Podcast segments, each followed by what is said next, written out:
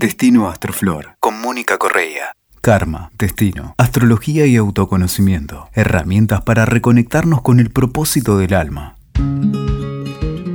Cada vez somos más los que necesitamos encontrar las respuestas de una forma diferente.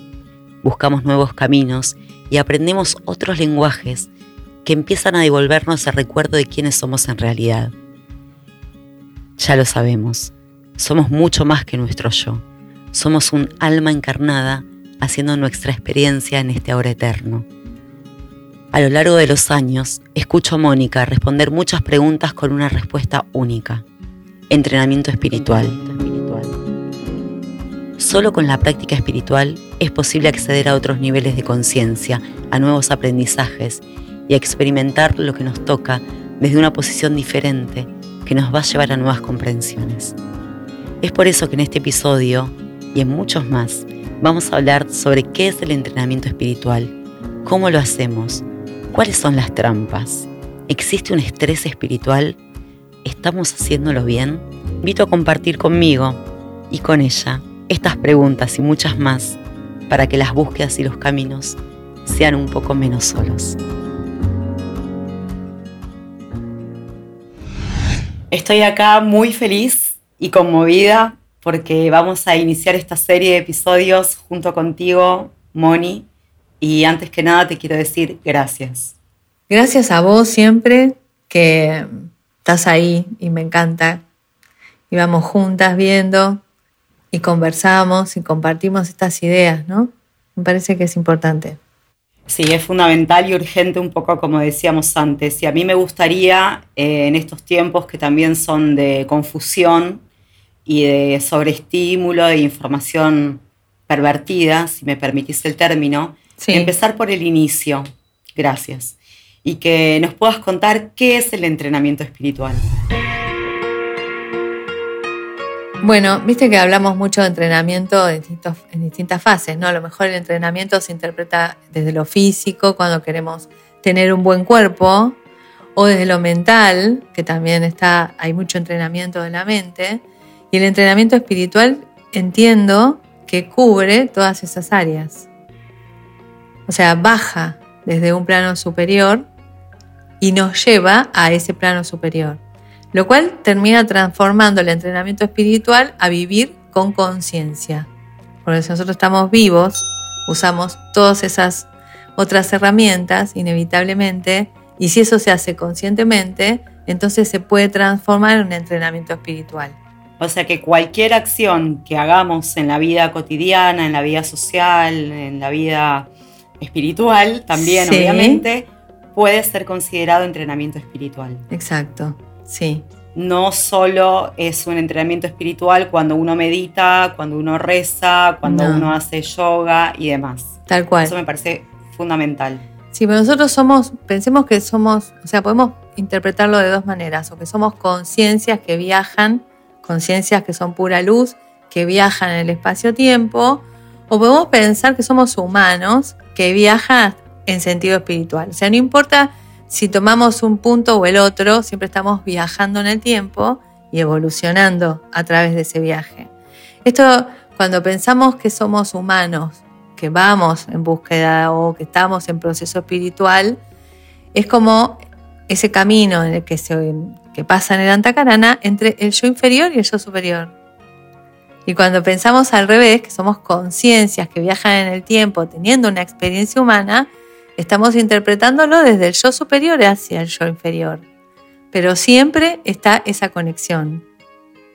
Y en realidad es la suma de las partes, del yo inferior al superior, del superior al inferior, y en el medio lo vincular, ¿no? El puente. En el medio del puente, lo vincular con los demás, con uno mismo, el puente que hacemos de nuestra conciencia, que nos permite trasladar nuestra conciencia. Y ese proceso en el tiempo es un proceso también en el espacio. O sea, nosotros vamos caminando con la Tierra por el espacio, vamos recorriendo espacios. Podríamos pensar que tenemos tantos espacios recorridos cuando estamos viviendo tantos años, por ejemplo, ¿no? ¿Cuántos años viviste? Bueno, tengo tantos espacios. Ese recorrer espacios, que también eh, son espacios interiores, hay espacios dentro y fuera. Los podemos recorrer con mayor conciencia o con menor conciencia, pero estamos recorriéndolos igual. ¿Qué voy con esto? Que hay algo de ese entrenamiento espiritual que se va a dar naturalmente. Tengamos ganas de que ocurra o no. Lo busquemos ansiosamente o tengamos una actitud pasiva, estemos más dormidas o más despiertas. Eso va a ocurrir. Ese recorrido. Tal vez con un proceso más despierto, por así decirlo, hay menor sufrimiento o hay otro tipo de sufrimiento, un sufrimiento útil, diría, de alguna forma. Claro, hay una que yo digo que es como una especie de llamada en algún momento dentro de ese... Durante mucho tiempo podemos estar dormidos, por decirlo así. O sea, dormidos es viviendo a full, pero a lo mejor muy influenciados por el entorno, por lo que pasa por Maya, ¿no es cierto? O automáticamente, o sea, en piloto automático. Ni, hablar, claro, en piloto automático o viviendo situaciones que se repiten eternamente, o sea, como en loops eternos, eso, todas son cosas que nos pueden pasar. Pero en algún momento hay como campanitas, ¿viste? Yo digo que es el llamado de ese yo superior que te dice, che, fíjate esto, como cosas que se elevan, ¿viste? Vas mirando algo y de repente hay algo que te llama más la atención. Nos pasa, por ejemplo, cuando estamos con un cristal, ¿viste? Hay muchos cristales en la mesa, pero a lo mejor hay uno que se te queda pegado, que no lo querés soltar, o un árbol en un bosque que te llama más la atención. Son cosas que pasan naturalmente y que es como si hubiera, como si se pusiera más alto la imagen, eh, más elevado el volumen de esa información. En ese momento hay un llamado de ese yo superior que me dice algo que tengo que empezar a interpretar. Eso nos puede pasar con las personas. Claro, eh, un sueño, eh, alguien que te habla dos horas pero te dice un dato y es un libro y es una película y demás, que es el punto de inicio de la búsqueda del camino de ese momento. Exacto, porque a veces ese, me gustó que dijiste lo del libro, porque muchas veces las primeras cosas nos vienen en forma así como muy lejanas, ¿no? Como lejanas de la práctica, porque cuando hablamos de entrenamiento espiritual hablamos de práctica. Y, o sea, cuando uno va a entrenar, va al gimnasio, tiene que propiamente ponerse a correr, tiene que practicar.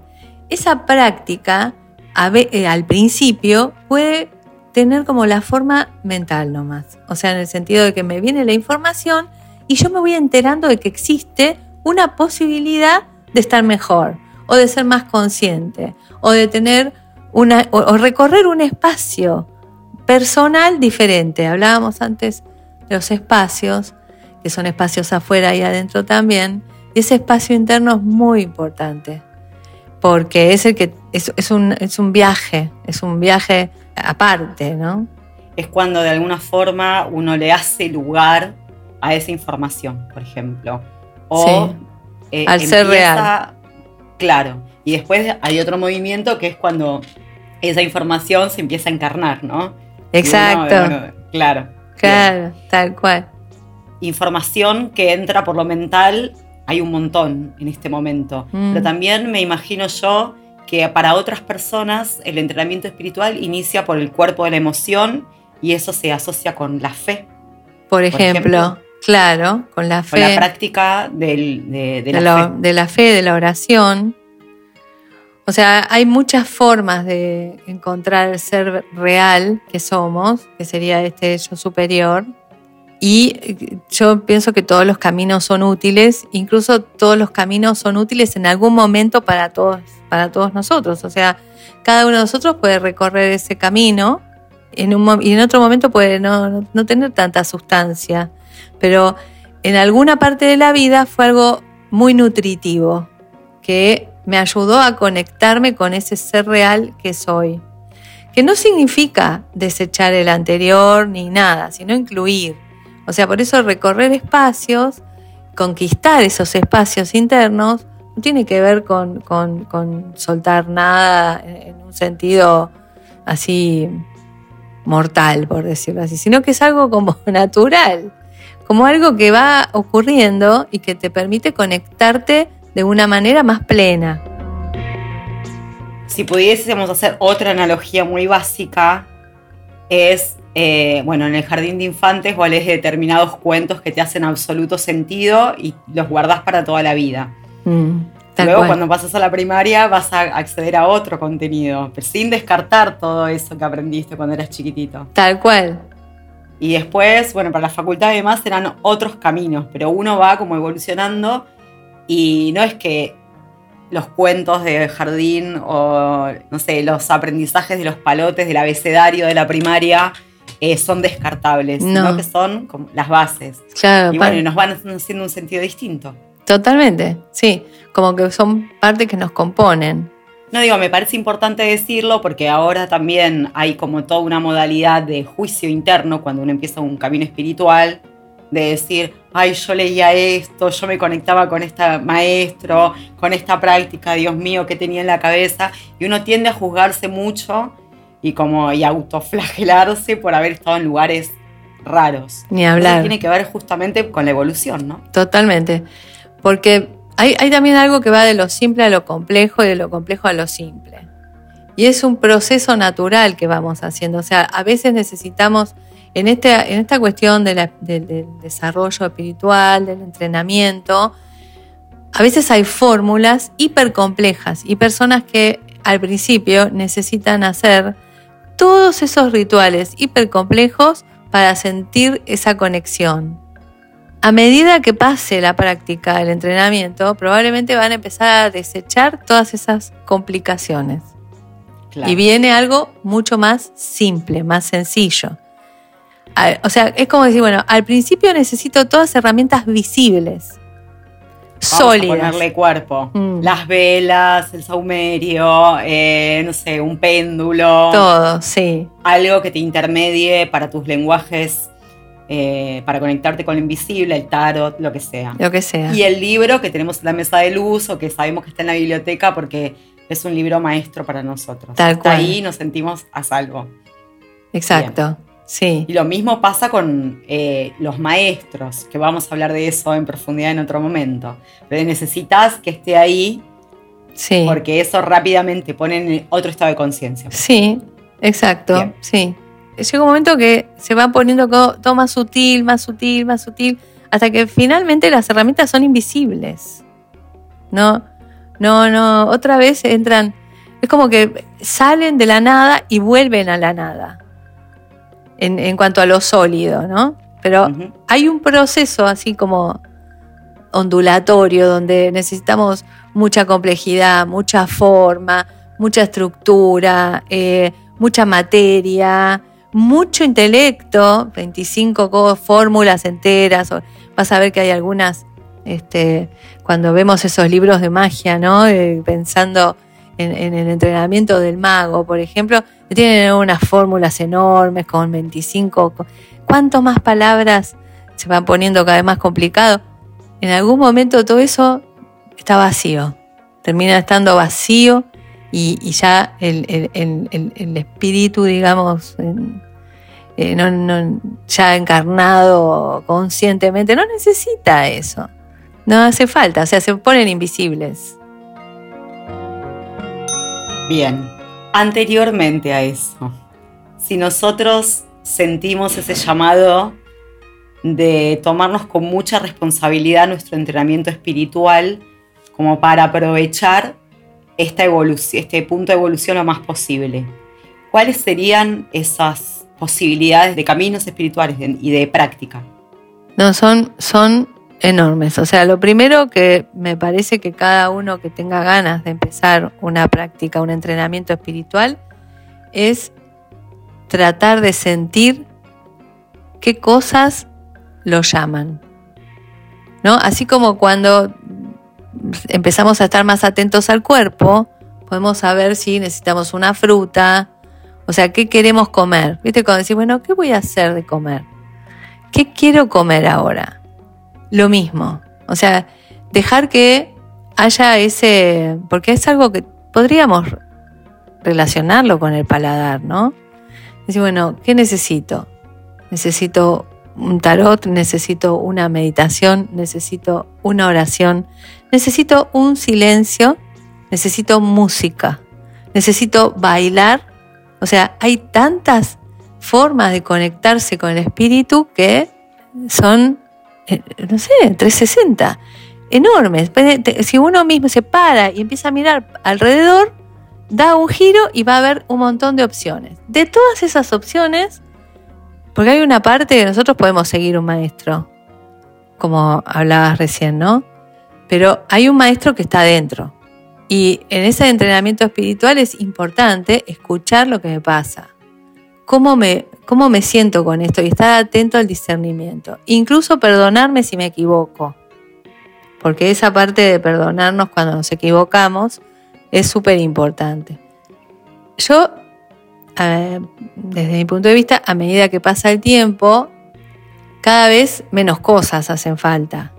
O sea, y básicamente todos respiramos.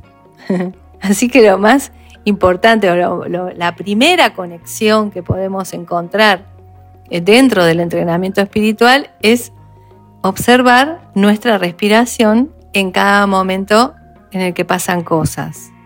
Yo creo que la autoobservación es la base ¿no? de este entrenamiento. Entonces, si vos, si logramos vernos en ese momento que estamos enojadas o que estamos eh, muy felices o cómo estamos respirando, qué está pasando, esa es una primera señal, como para empezar a seguirla, ¿viste? Como si fueran carteles, decir, bueno, acá puedo lograr otro estado, es ida y vuelta.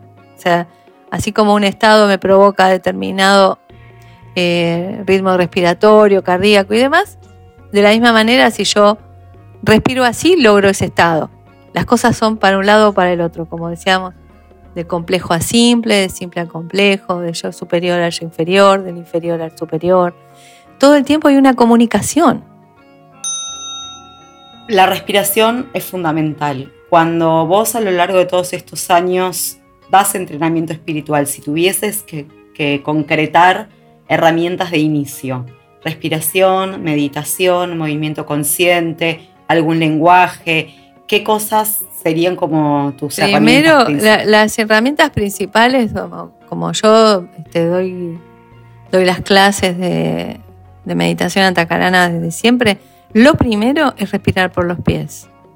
Porque respirar por los pies me va a permitir estar anclado y tener una fuerza nutritiva de la tierra importante como para empezar a abrir esos canales hacia el cielo, por decirlo así. Nosotros somos unos puentes tremendos y nuestro primer territorio conocido es el cuerpo. Entonces, esos enlaces o esos ritmos que nos permiten respirar por los pies eh, rítmicamente mientras, mientras camino, mientras empiezo la práctica espiritual, me van a abrir a un, a un espacio interno que siempre está, pero que no conozco, porque es algo que para poder respirar por los pies tengo que estar parada en principio, ¿no? O sea, tengo que estar caminando. Y eso es una, ya es un entrenamiento que va a cambiar la posición, eh, la conciencia, el punto de encaje de la conciencia va a estar en otro lado. Y voy a empezar a poder abrir algunas puertas, algunos correr, algunos velos que habitualmente están ahí. Esa sería... Eh, porque hay, hay muchos, muchos caminos, por ejemplo, ¿no? si hablamos de la devoción, es un camino de entrega total. Para ser devocional, tenés que ser completamente humilde y dejarte poseer por la divinidad. Ese es, un, ese es el espacio más sagrado de, de, iluminación. Pero para eso te tenés que dejar. O sea, te tenés que dejar fluir en esa energía y tenés que estar completamente receptivo. hay que aprender receptividad. Hacerse como un cuenco, hacerse como un vacío. Hacerse vacío es todo un trabajo porque estamos acostumbrados a movernos en contra de la receptividad, o sea, sostener un límite, sostener una estructura, ¿no? Sostener ese cuerpo y no ponernos receptivos. Con lo cual, manejar el vacío en cada una de las partes de nuestra conciencia y de nuestro cuerpo, darle lugar a la divinidad, va a permitir la devoción, que es el estado más elevado del amor y que tiene que ver con, con algo que está en el corazón, que nos habita en el corazón. Para alguien que tenga ganas de empezar a practicar la devoción, por ejemplo, respirar por el corazón, que el corazón no está a la izquierda, sino en el centro, como está el Sagrado Corazón de Jesús, el Sagrado Corazón de María, que siempre está en el centro del pecho, respirar ahí y dejar que solamente ocurra esa respiración. Ahí tendríamos un inicio importante de, la devoción. Después se irá prendiendo esa llama, ¿no? Porque hay que em, trabajar la confianza en la divinidad, la confianza en el universo, no importa el nombre que le pongamos. Hay la confianza en, que Dios me sostiene. Eso es algo muy hermoso. Cuando eh, podemos trabajar, eh, o cuando ya hay personas que naturalmente son devocionales y que instantáneamente se entregan y conectan con esa totalidad, entonces al fluir son enormes. Porque tiene que ver con eso, ¿no? En cambio, si yo me restrinjo, si yo pongo un límite, probablemente este, me quedo sola encerrada en ese límite. Por eso es, otra parte de la práctica que es muy importante, pero para cada persona va a haber una cosa distinta, Nati. Bien, me interesaba que lo pongamos en cosas muy concretas, porque yo creo que la persona que nos está escuchando en este momento tal vez realiza un montón de práctica espiritual sin saber que es tal. Mm. Entonces, la toma de conciencia, que además eso que haces naturalmente te está ayudando a vos y a tu entorno y al todo a evolucionar, me parece que también hace como un upgrade eh, Totalmente. a, a, la práctica misma, ¿no? Es que en práctica espiritual es hacer servicio. Claro. Y esa te va a sumar un montón de puntos. Pasa que nadie, o sea, entrenamiento espiritual sin servicio no existe. Hablemos un poco sobre eso. Primero, tiene que ser un servicio honesto, eh, sin, sin esperar nada a cambio, ni siquiera los, puntitos del karma, ¿no? Tal cual. porque es si no es trampa. Sí, totalmente. Es re difícil, pero esa es la idea en la medida en que eh, se pueda ni siquiera preocuparse por los resultados de la acción, entonces ya el servicio ese es sagrado. Otra forma es ofrecer el servicio. Cuando a veces no, no tenemos tanta, tanto manejo sobre nuestras intenciones y hay una parte de la intención, entonces lo mejor es ofrecer el servicio antes de empezar. Y eso lo podemos hacer cotidianamente y hacemos del día algo sagrado. Si al despertar, antes de movernos de la cama, ofrecemos el día, agradecemos porque vamos a servir. O sea, agradecerle a Dios porque podemos servirlo en ese día. Y si vos te despertás así, ya, imagínate, todo el día queda dentro de un marco de servicio. Perdón, otra vez te hablo. No, claro, luego hay que sostenerlo, ¿no? Ah, Durante el día, porque va a venir la vida a ponerte a prueba, a ver cuán disponible estás para eso, ¿no? Porque sí. también uno rápidamente pierde ese estado de conciencia ante lo cotidiano, ante una mala respuesta y demás. Y todo eso también es práctica espiritual. Sí, también. Sí, totalmente. Y las, las tentaciones existen. El universo te pone a prueba para ver qué onda, qué pasa con eso, ¿Lo, entendiste, no lo entendiste? ¿Lo puedes usar, no? ¿Hasta dónde vas a usar ese poder que el universo te está dando? Son todas, ¿no? O sea, esa fuerza, ¿hasta dónde vas a llevar ese amor? Hay, o sea, en todas en todos los tipos de, energías, hasta dónde vas a llevar ese deseo. En todo tipo de energía, en la medida que uno lo da en ofrenda, empieza esa práctica espiritual. Y esa ofrenda sincera, ¿no? Porque no tiene que ser desde la mente, sino desde el corazón. Eso también es re importante. Si yo rezo y lo rezo desde la cabeza, no llega a ninguna parte. Incluso también podemos dedicarle unos minutos de este episodio para decir eh, algo sobre los rezos. Sabemos que las palabras en sánscrito o el Padre Nuestro, cualquier oración, tienen una fuerza por la cantidad de miles de años que han sido rezadas y dejan huella. Sí. Pero nosotros también podemos rezar sin saber esas palabras o Totalmente. miles de otras formas. Y eso es bueno eh, poder claro, Si, no nos hallamos en esos en esas poesías, por así decirlo, claro. o, en, esos sonidos, claro. Eh, podemos crear nuestras propias formas de rezar. Totalmente. Es orar o rezar. Orar es hablar, hablar con Dios. Y hay que hablar en todo sentido. O sea, agradecerle, decirle qué bien que le salió este qué bien que te salió este arbolito, mira qué lindo cielo que pintaste hoy. Claro. Claro, todo.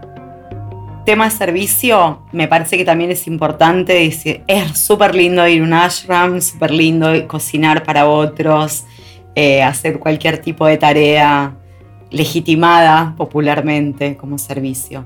Pero nosotros tenemos servicio permanente, que es cuando vamos al kiosco, a la cajera del supermercado. Totalmente. Claro. Entonces, me parece que ahí también, digamos, el tiempo y la atención que uno le da al otro también es servicio, ¿no? Si lo hace desde esa conciencia. Todo es servicio, sí. Incluso pasar por un árbol, ver que está mal, pensar que hay que ayudarlo, ayudarlo a que se mejore. O sea, juntar la basura que tiran otros cuando vamos por cualquier lugar público y vemos que hay. O sea, todo es servicio. En realidad todo es servicio. Pasa que hay servicios que están más institucionalizados. Y hay otros. Cuando uno, sí, cuando uno lo naturaliza en la vida cotidiana, vas a un negocio a probarte un vestido y la percha de otro vestido se corre.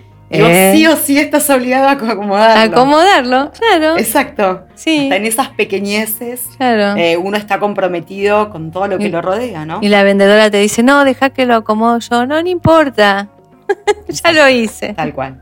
Y con el dinero, y con la práctica de valores, y con la moralidad, digo, porque también a medida que uno va practicando, las pruebas son mucho más fuertes, porque ya no hay posibilidad de hacer una picardía. Exacto, sí, tiene que ver con el conocimiento. Por eso a medida que vamos evolucionando en la práctica, en el entrenamiento espiritual y que vamos siendo más este, conscientes, nuestro campo áurico va siendo más grande, nuestras conciencias son más vibrantes, por decirlo así, hay menos permiso para hacer cualquier cosa. Si nosotros estamos en este punto diciendo, por ejemplo, como muchas personas que conocemos, perdí demasiado tiempo, sabiendo que el tiempo es un concepto y es relativo y todo lo demás. Pero estamos desde esa emoción humana mm. y decimos, bueno, ahora que estoy tan decidido que no puedo hacer otra cosa más que focalizar ahí, ¿hay aceleradores del entrenamiento? ¿Hay anabólicos? Hay aceleradores, el entrenamiento mismo va a ser un acelerador, pero hay algo que es orgánico. O sea, nosotros somos un organismo biológico. Y por más que vemos, esto es algo que, que se ve todo el tiempo, ¿no? O sea, nuestro cuerpo físico está vinculado con estados anteriores de nuestra conciencia. Nuestra parte espiritual está más adelante que nuestro cuerpo físico. Y los procesos físicos son orgánicos. De la misma manera pasa con nuestra mente, pasa con nuestra emoción. De decir, bueno, estoy haciendo un montón de trabajo espiritual y cuando me enojo, prendo fuego todo. Es lo mismo. O sea, hay como diferentes velocidades. Y cada uno de esos niveles que somos nosotros van recorriendo sus espacios con distintas medidas de tiempo. ¿Sí? Entonces, a lo mejor, es como decir, bueno, no sé, nuestros cuerpos tienen los ritmos circadianos para irnos a dormir, tenemos unas neuronas que nos dicen, bueno, hay que ir a dormir, apagamos todo. Eso tiene un ritmo, está, está, o sea, biológicamente anclado. Lo mismo pasa en todos, en todos los cuerpos y cada uno tiene otros ritmos. Son, son energías diferentes, de distinta densidad, con distintos, distintas velocidades y distintos ritmos. Te lo pregunto un poco también para desestigmatizar que un viaje a la India rápidamente me va a transformar o a cualquier otro lugar sagrado. No, no. Eh, digamos, todo ese cotillón espiritual que a veces sí sucede, porque a veces uno va en un estado de conciencia o porque es llamado por el lugar o porque tiene tarea, digamos, sí y no.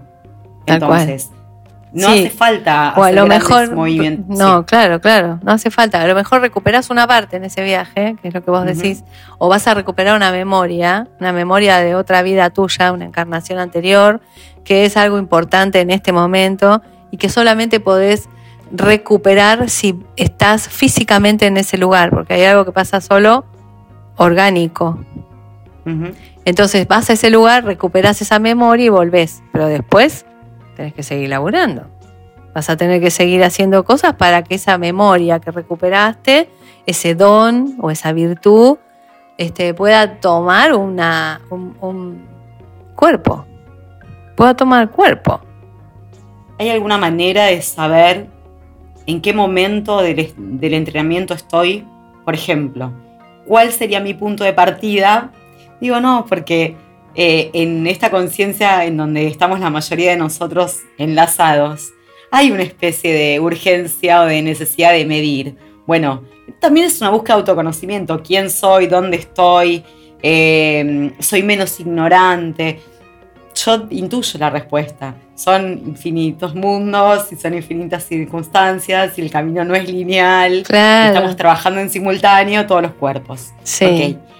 Pero si quisiera entender como la macro, digamos, puedo evaluar en qué momento estoy de acuerdo a mis respuestas, a mi vida, a los otros. Sí, sí, puedo evaluar. Puedo evaluar también en cuanto a los intereses, pero eso a veces eh, me, pone un poco, eh, me preocupa que se armen como escalas, ¿no? Y que aparezcan algunos vicios del entrenamiento espiritual que son muy peligrosos. Entonces, para no caer en esos vicios por ahora, me parece capaz que está bueno, eh, o sea, trabajar sobre uno mismo, como si fuéramos nuestro objeto de exploración. Algunos de esos vicios seguramente los vamos a desarrollar en el próximo episodio, pero los podríamos anticipar, que tienen que ver con el estrés espiritual, la pose. Eh, sí. Por ejemplo, ¿nos querés contar un poco? Sí, la soberbia.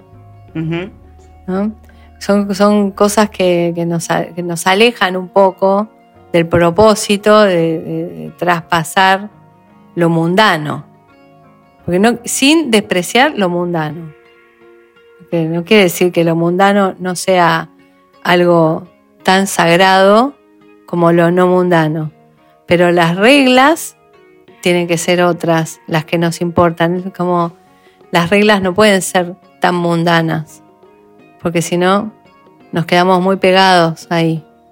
Entonces tenemos que estar en lo mundano, pero con reglas que, que estén más arriba estén más arriba, que sean espirituales.